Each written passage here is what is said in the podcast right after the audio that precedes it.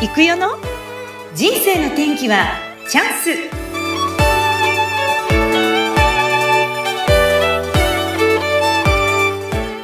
人生の天気はチャンス。この番組はゲストさんの人生を自らの口で語っていただき、ご自身の人生の振り返り、そして人生観などを探っていく番組です。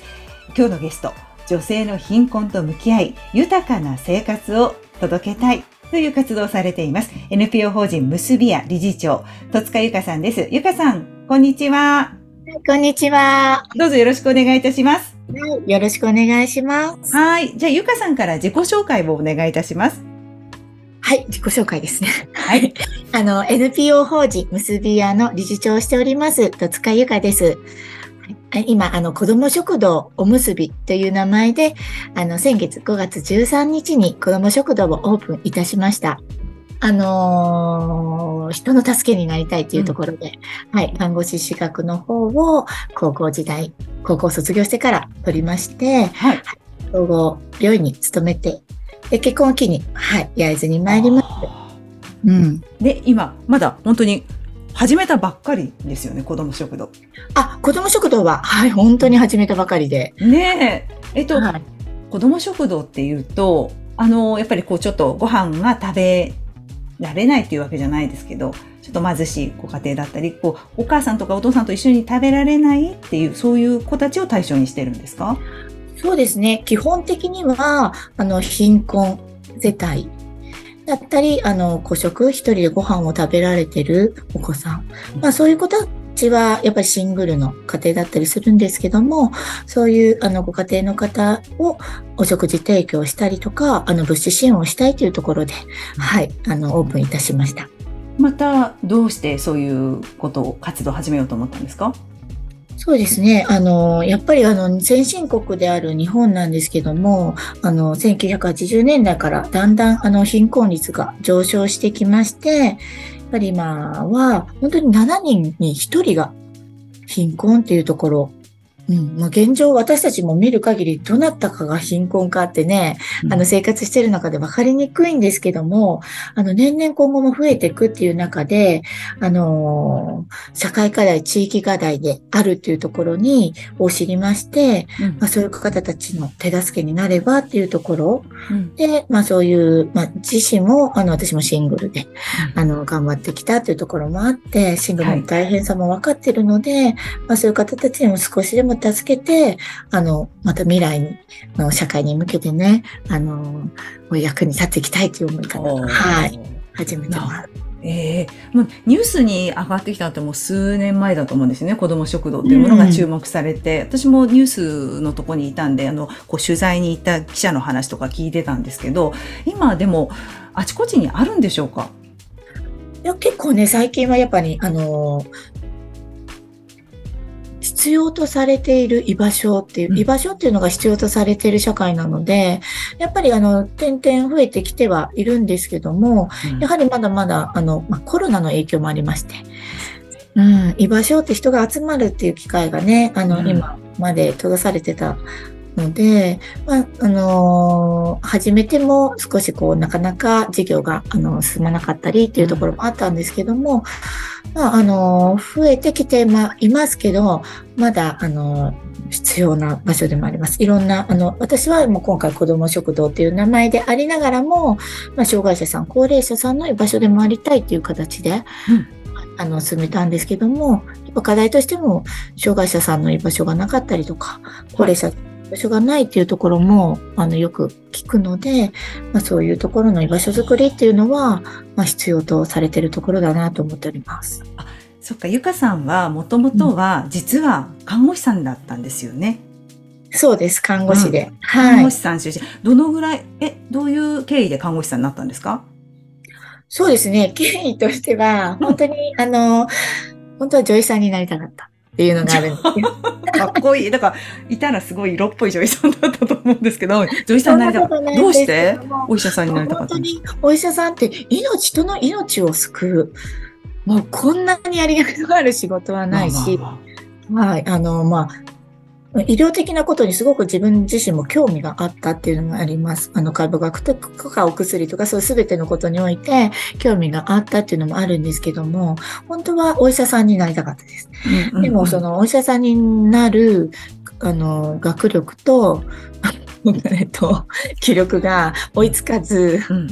まあ、お医者さんになれないであれば、まあ、看護師さん。看護師さん。っていうところで、あのはい、あの高校時代に、はい、看護師になりたいと思って、うん、専門学校行くんですか？そうです。はい。看護学校に行って。看護学校行って、そのまま病院かどこかで。はい、そうです。あの、総合病院の方、大きい病院の方で、普通の、あの、臨床の経験を積ませていただいてました。え、何年ぐらい経験があるんですか、でも、まあ、子供がね、早くできちゃったので、あの2年半ぐらいなんですけども、うん、うんうん、そこからは、あの、ちょっとあの、開業医さんに勤めたりとか、しながら子育て、本当に子供が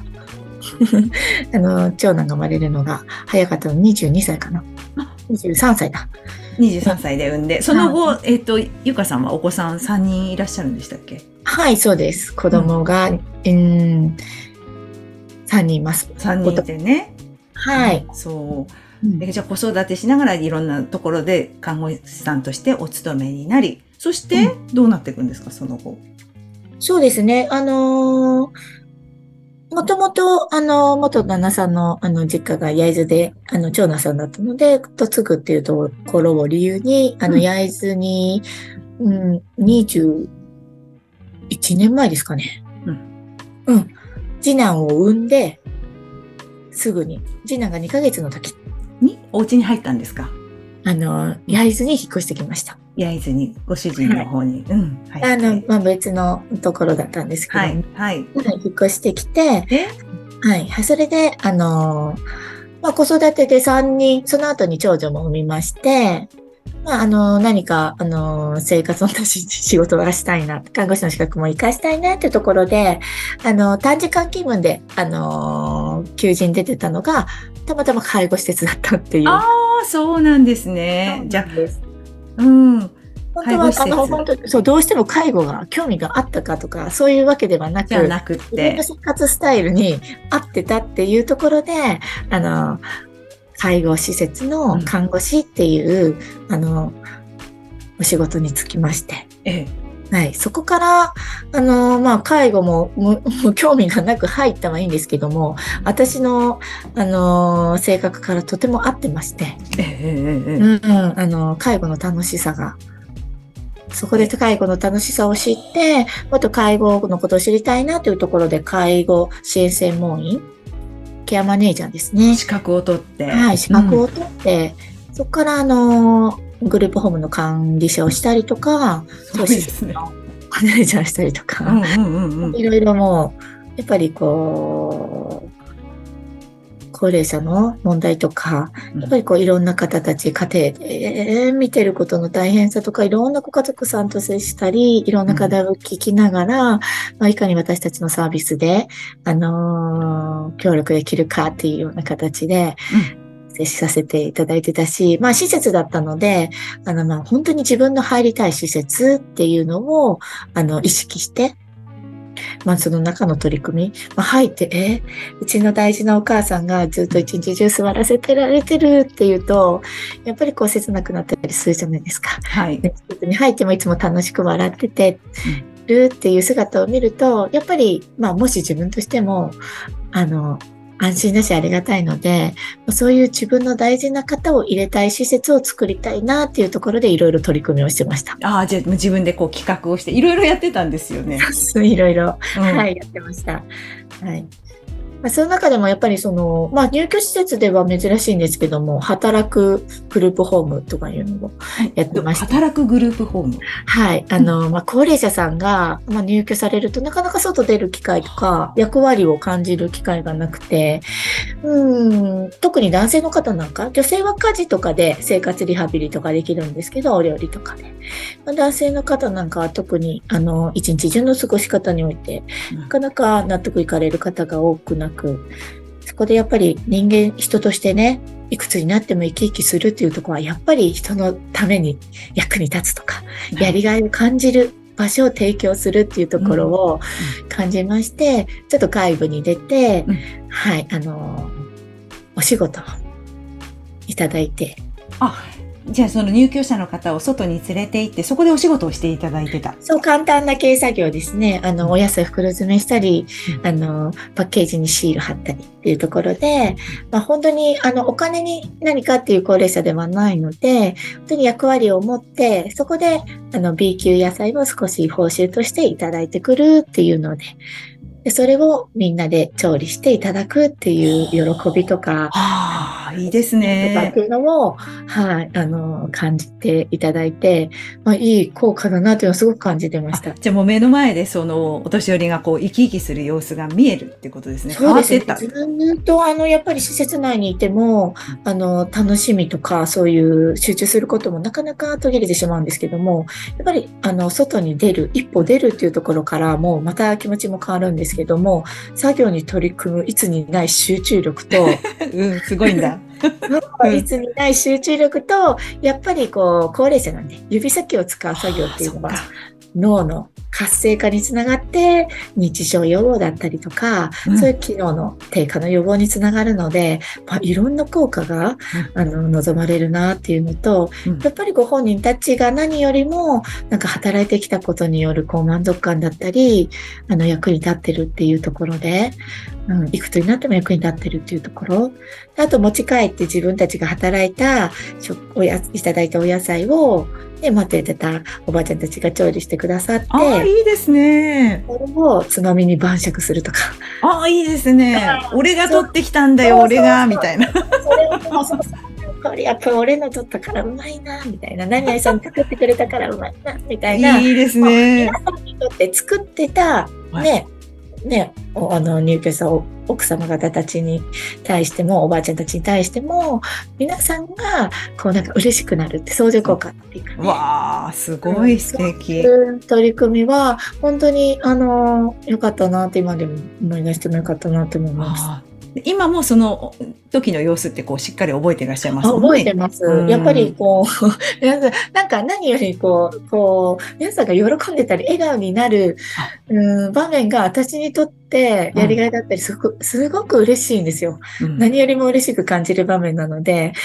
うん、なんかそういうところを皆さん、ね、私も求めてるっていうか、うんうんそうあってほしいというところで、あ、他にもっとないかなって、そこからいろんな案が浮かんできたりとか。ああ、やっぱりその笑顔の様子がこうそうです自分のこうウキウキ感につながって。そう、か、なんかないかなっていうか、もっと、えもっとこうしたらもっと笑顔が生まれるかな、みたいな。あ、いいですね。ね、そんな、やっぱり笑顔を見てると、本当に私も笑顔になれるし、まあ、自分自身が笑顔でなきゃ、でありたいなっていうのもまあ常にあるんですけどそもう、そんなね、今、めあの、本当にこれ声だけで申し訳ないんですけど、めっちゃ美人なんですよ。美しすぎる40代なんですけど、ゆかさんは、あの、でも実はすごく大きな転機を経験されていて、それがこの時ですか？元気って言ったら、うん。うん。やっぱりあの、まあそういう取り組みさせてる時もそうですけど、自分自身の全ての転機においては、うんうん。やっぱり、あの、離婚かな？離婚があった。うん。うん、と思います。まあ、あの、とてもね、よくしていただいた、あの、旦那さんだったんですけども、やっぱり、あの、代々ね、あの、もう14代、15代っていう代々、あの、せあの歴史あるご家庭だったので、うん嫁としての立場は厳しくて、なるほど。もう自由にななかなかね、自分の思いをしたいことっていうのは行動が取れないっていう現状があった中で、まあ離婚を機に3人の子供を自分で養っていかなきゃいけないし、すごいですね。ねえ、自分の心の中では今よりも困らせないっていうか、はい。あの、ママについてきてよかったって思わせたいっていう気持ちもあったのでああ、なるほど。うん、うん。うん連れてきた手前、そういう、そうそうそう、絶対この子たちを、みたいな、お幸せにじゃあするよって。うんするっていうのも自分の覚悟が、強い覚悟があったので、うんうんはい、その時はかなりパワー持ってたと思います。なるほど。その時は、こう、お子さん3人連れて家を出て、お仕事したり、いろいろ大変だったんじゃないかと思いますが。大変だったんですけど、その時は、もう、夢中って必死ですよね。どんな仕事とかしてたんですか？当時すごい勤務体験。当時はもう本当に、あの、お金持ちだけどね、夜勤もやってましたし、夜勤もやる中で、まあ、家事と、まあ、3人の子育て、うん、お弁当を作ったりっていうところで、うん、うん、いろんな勤務体制の中でやってまして、で、まあ、その、いろんなことさせていく中で、うんその介護施設のところで、あの、認知症予防カフェっていうのも、あの、焼津市なんですけども、焼津市初で、はい、やらせていただいて。すごい、認知症カフェ。そう、まあ今もね、まあ認知症の方はまだ段階の世代が認知症になる、あの、高齢者になる頃にはまだどんどん増えていくとは思うんですけども、うん、あのー、やっぱ少し、あの、認知症っていうことに対して理解をして接することによって、接したり、はいはい、そう気づいて治療することによって、あの、すごくこう、あの、後々、あの、進行が遅くなったりだとか、うん、あの、接し方によって家族関係が良くなったりだとか、うんうん、そういうのがあるので、まあ、もちろんそういう認知症予防カフェだったので、認知症になる手前の方たちに来ていただいて、まあ、楽しむ場だったりだとか、もうそういうあの、情報とか知識を提供したりだとか、まあみんなでお話ししたりする場っていうのを、まあ、地域貢献事業で2016年かなはい。から、あのー、やってまして。すごいですね。そういうのも自分で立ち上げて作ってきた人ですもんね。うん、まあ、あの、そこのね、会社の協力もありながらも、まあ、私がやりたいという思いに、あの、協力してくださって、ええ、参加していただいて、はい、やってました。まあコロナの影響でね、まああの閉めてしまって、うん、まあその会社もね、あの退職したんですけども、まあとてもあのいい機会っていうか、私もいろんな、あの、地域の方たちのね、あの悩みを聞けたりだとか、まあ来ていただいた方のこう笑顔を見れたりだとか、うん、まあそういう、うん、あの、いい場所でもうもうちょっと作り上げたかったなああ、そうか、本当はね、はい、そうだったんですね。はい。いや、それでもなんかそうやってこう、地域の人たちを巻き込みながら、こう、いろいろこう、挑戦されている姿は本当強いなと思うんですけど、あの、これね、音声だけ何回も言いますけど、音声だけなんですけど、実は、ゆかさんめちゃめちゃ綺麗で、しかも、顔だけじゃないんですよね。実はボディがすごいんですよね。何やってるんでしたっけ？今は全然すごくないですけど、あの、ボディメイクが趣味でして。ボディメイクって、あの、多分聞いてもわからない人いるんですけど、どういう感じですか？うん、まあ、そうですね。私が、今まで、あの、2年前、2021年から、あの、ベストボディジャパンっていう、あの、ボディメイクコンテストに出てまして、うん、まあ、そこの、ボディメイク、あの、ベストボディジャパンは、あの、健康的な肉体美っていうのが、あの、審査基準なので、今は、あの、まあ、週5で筋トレして。すごくない？いつ行ってんですか、筋トレ？朝、朝、朝何時から行くんですか ?5 時。5時？お弁当作る前に行きます。6時？作る。6時半には帰ってきてお弁当作りたいので。はい。その前に行くんだ、ジム。その前に行くんです。すごいですね。うん。その前に行って、まあ、時間があればストレッチ、筋トレ、有酸素っていうのが全部したいんですけど、全部こなすと2時間半コースになっちゃうので、うんうん、まあ、あの、その日によって筋トレ、はい、今日は肩の日とか、今日は腕の日とか、今日は胸の日とか決めていくんだ。なるほど。うん、はい。えー、やって、あと、まあ、あの、通常のお食事は、基本的には高タンパク低脂質で。ちょっと待って。本当に、え、あの、ちらっと見たんですよ、ネットで。あの、ムキムキっていうよりも、ムキムキなんかこう、ちょっと、ちょっと最近ね、ちょっと、ま、あの、そうですね、あの、大会の趣旨としては、うん、そうですね、あの、メリハリのある、メリハリボディ。ボディなので、うん、あの、ただただ、あの、マッチ棒の方にやす、細いじゃダメなんですよ。足も、まあ、若い子は多分、スラーというリカちゃん人形みたいな足が好まれると思うんですけども、うん、うん、あの、ベストボディは、あの、こう、ちゃんと筋筋肉があってふくらはぎが引き締まってるとか、はいはい、ヒップが上がってベストがくびれてるとか、はい。うん。まあ、そういう基準があるので。だから、まあ、す, うん、すごい胸も結構ありますもんね。いやいやいや。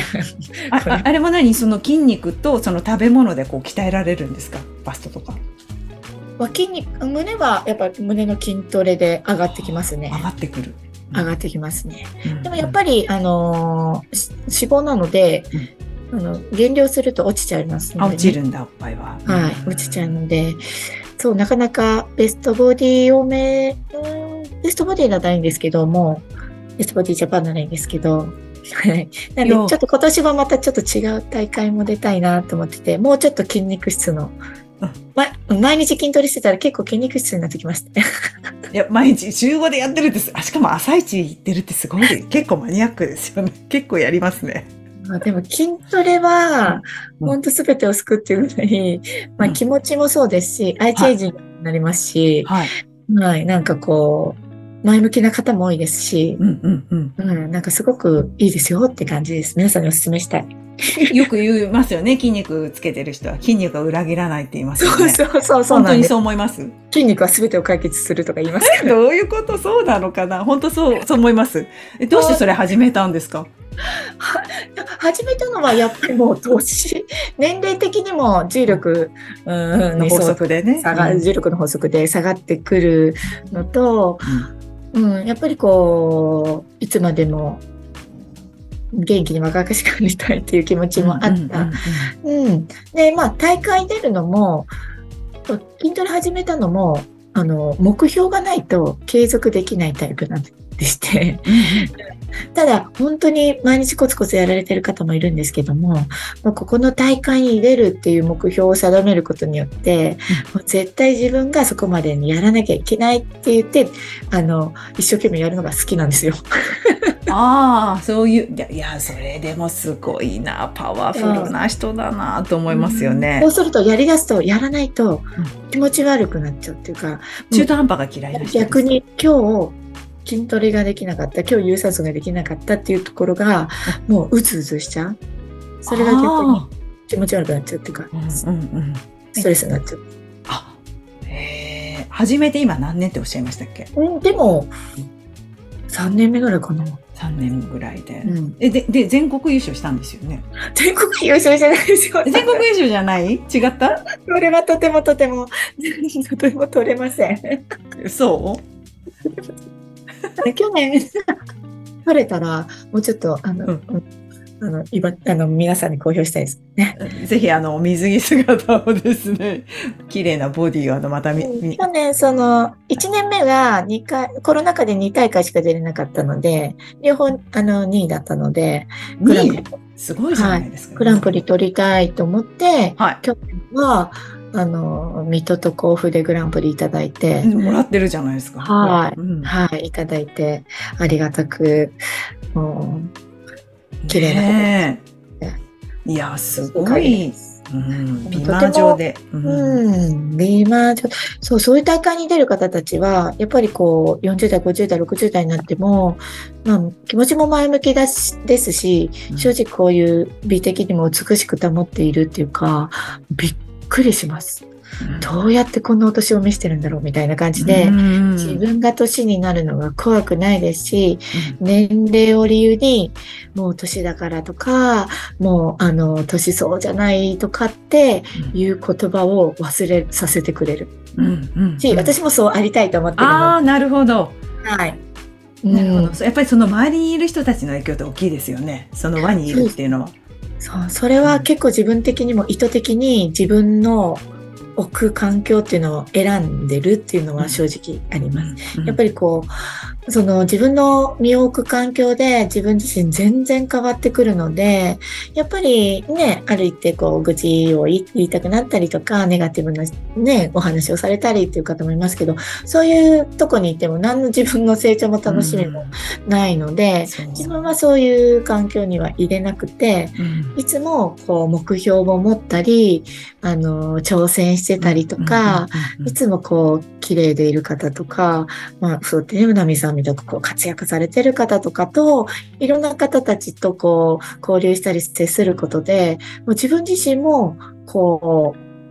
あ、まだいけるんだとか、まだ自信、自分に出会えたりとか、今回もね、こういう機会もいただいたこともそうですし、そう、あの、まあそういうのも楽しい。うん、いや、私もすごくゆかさんからいい刺激を、いや、じゃやるかっていうとまた別なんですけど。やりますか一緒に。いやいや、もうちょっと本当 最近この前山登りして足が痛いんですよ。やばいですよね。運動不足で。もうそんな感じなんでね。でも本当にいい、あの、刺激になりました。でもゆかさんがそうやって今、その、子供食堂をスタートさせたことで、周りの皆さんにもすごくいいいい影響を与えてるんじゃないかと思うんですよね。でも私は逆に皆さんに影響を与えてるっていうか、はい、ありがたいんですけども、私が子ども食堂をやるって言って、あの、ボランティア募集しても、募集したところ、やっぱり同じ志で、同じ思いを持った方々たちが、本当たくさん集まってくださいまして、まあ、そういう方たちはやっぱり人の助けをになりたいとか、そういうね、あの、気持ちが強い方たちなので、私には思いつかないような、そう、いろんな提案してくださったりとか、こうしたらいいんじゃないないかっていう意見をいただいて、本当に実際に困っている方たちに届けたいねっていう思い、まあ、そこ、じゃあそのためにどうしたらいいかなみたいなのを、あの、話し合ったりとか意見いただいて、うん、私はそれを実践して、どうにか形に作っていきたいって思って、うん、まあ、そういう行動をしていくことが、本当にやりがいですし、うん、まあ楽しいし、まあそういう方たちと一緒に入れたり意見いただけるっていうのはありがたいなって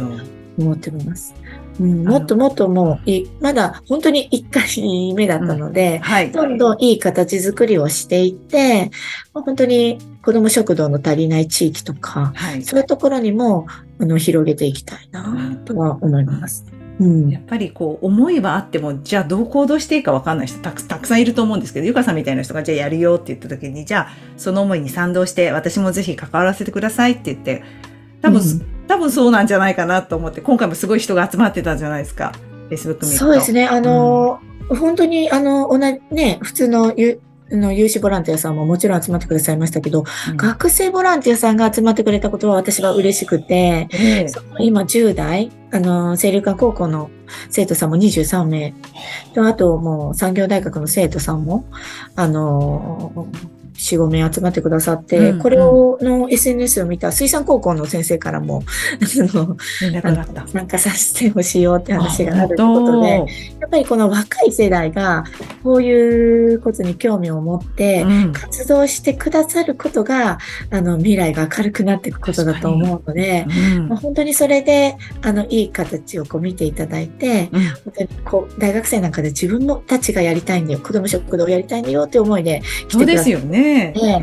来てくださってるので、まあ、そういう方たちが、そういう子たちが増えていったらいいなと思いますし、世の中ね、明るくなります。うん、もう正直私たちもそういう子たちに支えていただかなきゃいけなくなっちゃうし。そうそう。いつかはそういう来た道じゃね、本当ですよね。そうなんですよね。うん、思いとかね、そういう福祉かボランティアっていう気持ちを芽生えて活動してくださる若い子たちがいっぱいいるってことは、私は本当嬉しくて、うんうん、今回は本当、あの、役割を与えきれないぐらいしてるぐらいいっぱい来てくださって。そうなんですね。いや来ていただいて、また来たいよとか楽しかったよって言ってくださると、くれると、またこっちも嬉しいので、うんなんかみんなに役割を与えたり、その学習支援、やっぱり貧困家庭に、こう、今足りないのが学習支援だったりするので、まあ、食事提供じゃなだけじゃなく、楽しむ場、プラスそういう学習的な、あの、学べる場っていうのも、まあ、だんだんですね、あの、作り上げていけたらいいなと思います。うんうん、そういう子たちの力を借りながら。あ、いいですね。夢はこう、広がる。この先、どんどん一歩やっぱ踏み出すと見えてくる感じがしてますね。そうですね。なの、まだ一歩なので、うん、ここで何何回も続けたらもっともっといい形が、うん、とか、いい、あの、提案していただいたり、あの、かかっていただいたりで広がっていくんだろうなと思ってます。うん、いや、本当そうだと思います。ゆかさんのやっぱりそういう、なんだろう、思いがやっぱりしっかりあって、そこにやっぱり賛同する人たちが集まってきてると思うので、ぜひ、ぜひ、あの、この活動は続けていっていただいて、はい、たくさんの方たちの救いになる、サポートになる場所だと思いますので、そうですね。はい。筋肉つけながら。筋肉つけながらですし、もちろんこれ継続していくためには、本当にこういう、あの、貧困世帯がいるよ、こういう活動をしている方がいるよということで、多くの方に知っていただいて、少しでもいいので、なんかあの、協力とか支援とかしていただけることで、あの、あの、救われるっていうところがあるので、なんかこう、皆さんにも、こう、ご協力いただけたら、興味を持っていただいたりしていただけたらありがたいなと。そうですね。ぜひあのこの放送を聞いて、あちょっと興味あるよっていう方はぜひあのゆかさんコンタクトを取っていただいて。ぜひぜひお待ちしております。ね。はい。お願いします、よろしくお願いします。よろしくお願いします。はい、今日は本当にお忙しい中ありがとうございました。はい、今日のゲストは NPO 法人結びや理事長戸塚ゆかさんでした。これからも筋肉バリバリ筋肉もバリバリバリバリマッチョマッチョマッチョマッチョ。頑張ってください、はい、ありがとうございました。こちらこそありがとうございました。